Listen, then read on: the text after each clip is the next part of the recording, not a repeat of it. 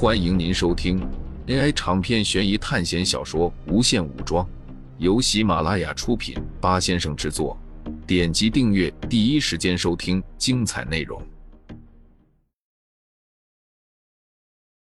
天气十分异常，没有闪电和狂风，但是乌云笼罩在整片天空。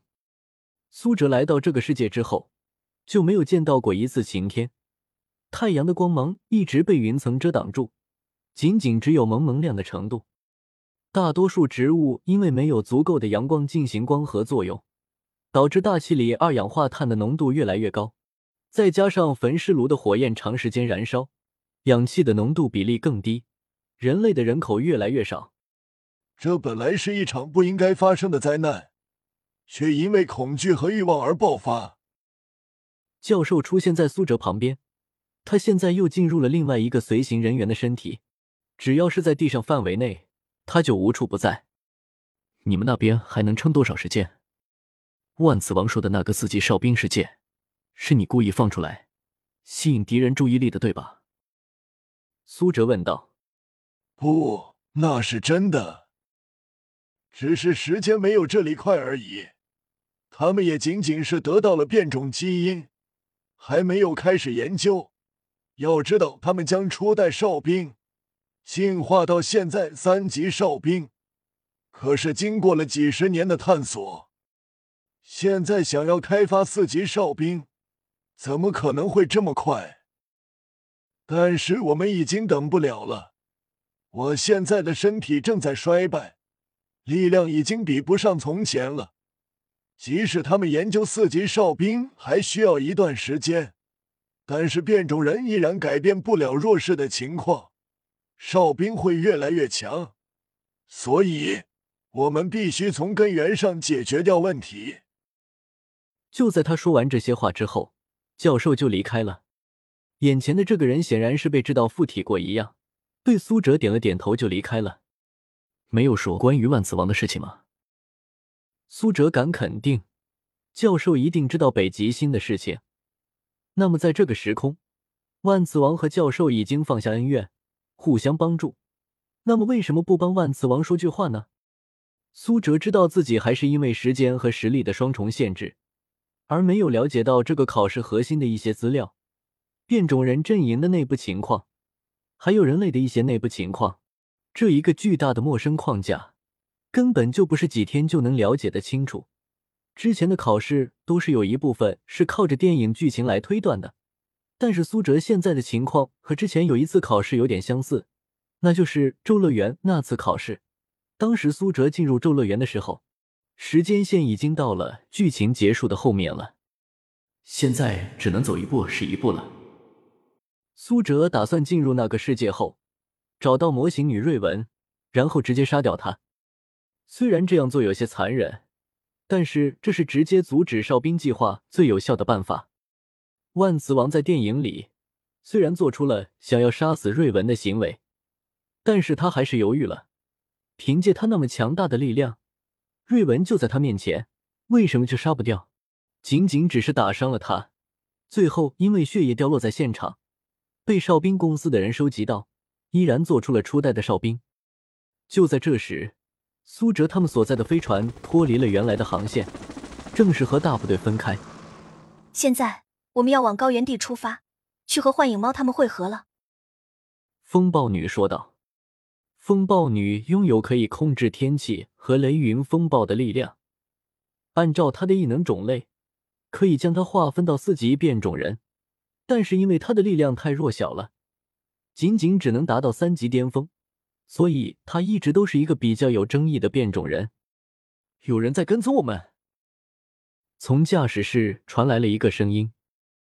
是什么人？风暴女问道。不清楚，大概有三架飞船。驾驶室传来消息。听到这个消息后，风暴女直接漂浮到空中，从顶板上面的通道飞了出去。狂风呼啸，因为飞船速度过快，让吹过的风就像刀子一样。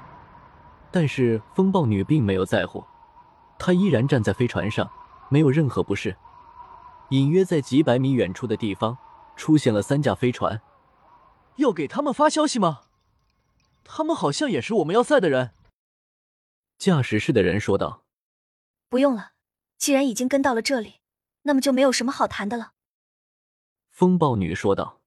只见她双眼变白，变得跟冰晶一样，双手举在空中，蓝紫色的雷霆在双手汇聚。风暴女将手中的雷霆射到乌云中，瞬间乌云中雷声轰隆，一道比人体还要粗的雷霆闪电击中了对方的飞船，被击中的飞船船体直接炸了。风暴女挥舞着双手，在原地凌空漂浮起来，闪电密集的从天而降，一闪而过之后，追来的三条飞船全部被摧毁，径直的朝地面坠落下去。风暴女呼吸了一口气，然后恢复了正常。后面还有人追过来吗？暂时没了。苏哲通过窗子，将刚才的一幕看在了眼里。风暴女的力量非常强，已经能够运大规模的自然力量。这些人行动的真快，看来局势不太乐观。小狼女在旁边说道。当她看着苏哲正在盯着她的时候。小狼女很不客气的瞪了苏哲一眼。我事先说清楚，如果坚持不住，我是会直接退出的。我可不像像罗根那样傻。小狼女说着，她又点了一根烟。一九七三年的时候，你应该还在实验室吧？到时候我们在教授的家里会合吧。苏哲说道。那随便吧，你想要怎么样都可以。苏哲也没有办法，对方实力很强。而且好像天生就对他抱有敌意。一九七三年的小狼女，实力应该不超过二级变种人。现在的他们应该已经通过了二次变异，实力加强了不少。快要到了，风暴女对着众人说道：“飞船速度很快，之前仅仅是过了三个多小时，就从纽城飞到了莫斯科。那么从莫斯科赶往高原地的路程，需要的时间就更少了。”飞船缓缓的降落，当机舱打开时，一阵冰寒的吹了进来，黑夜将要笼罩大地，鹅毛大的雪花从空中降落。仅仅是这片刻，飞船上面就已经覆盖了一层。苏哲仔细观看着这里，这里和电影中的古庙是一样的。逆转未来电影的开头，就是一段变种人和二级哨兵对打的场景，不过他们仅仅是抵抗了一会儿。就被哨兵杀掉了，而且哨兵还抢夺了他们的能力。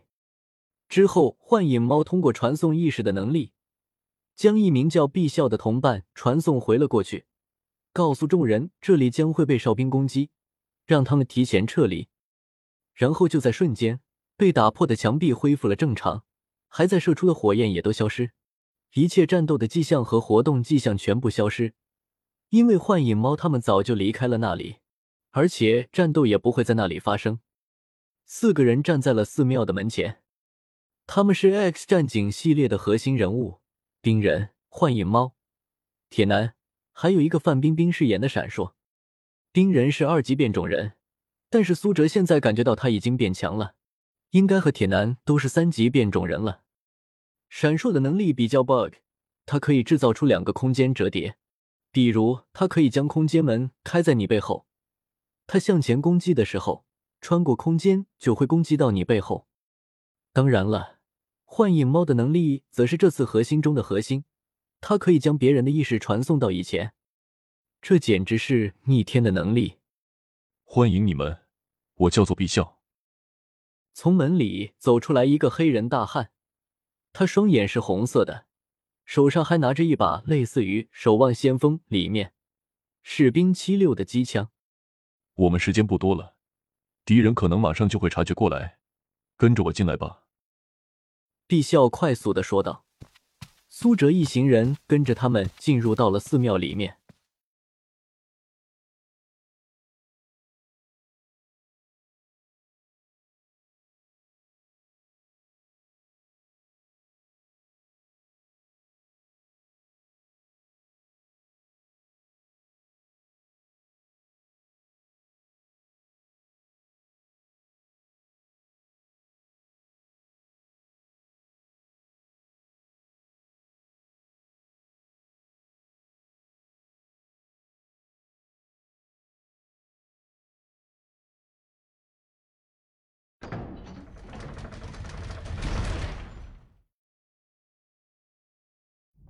听众朋友们，本集为您播放完毕，欢迎订阅专辑，下集精彩继续。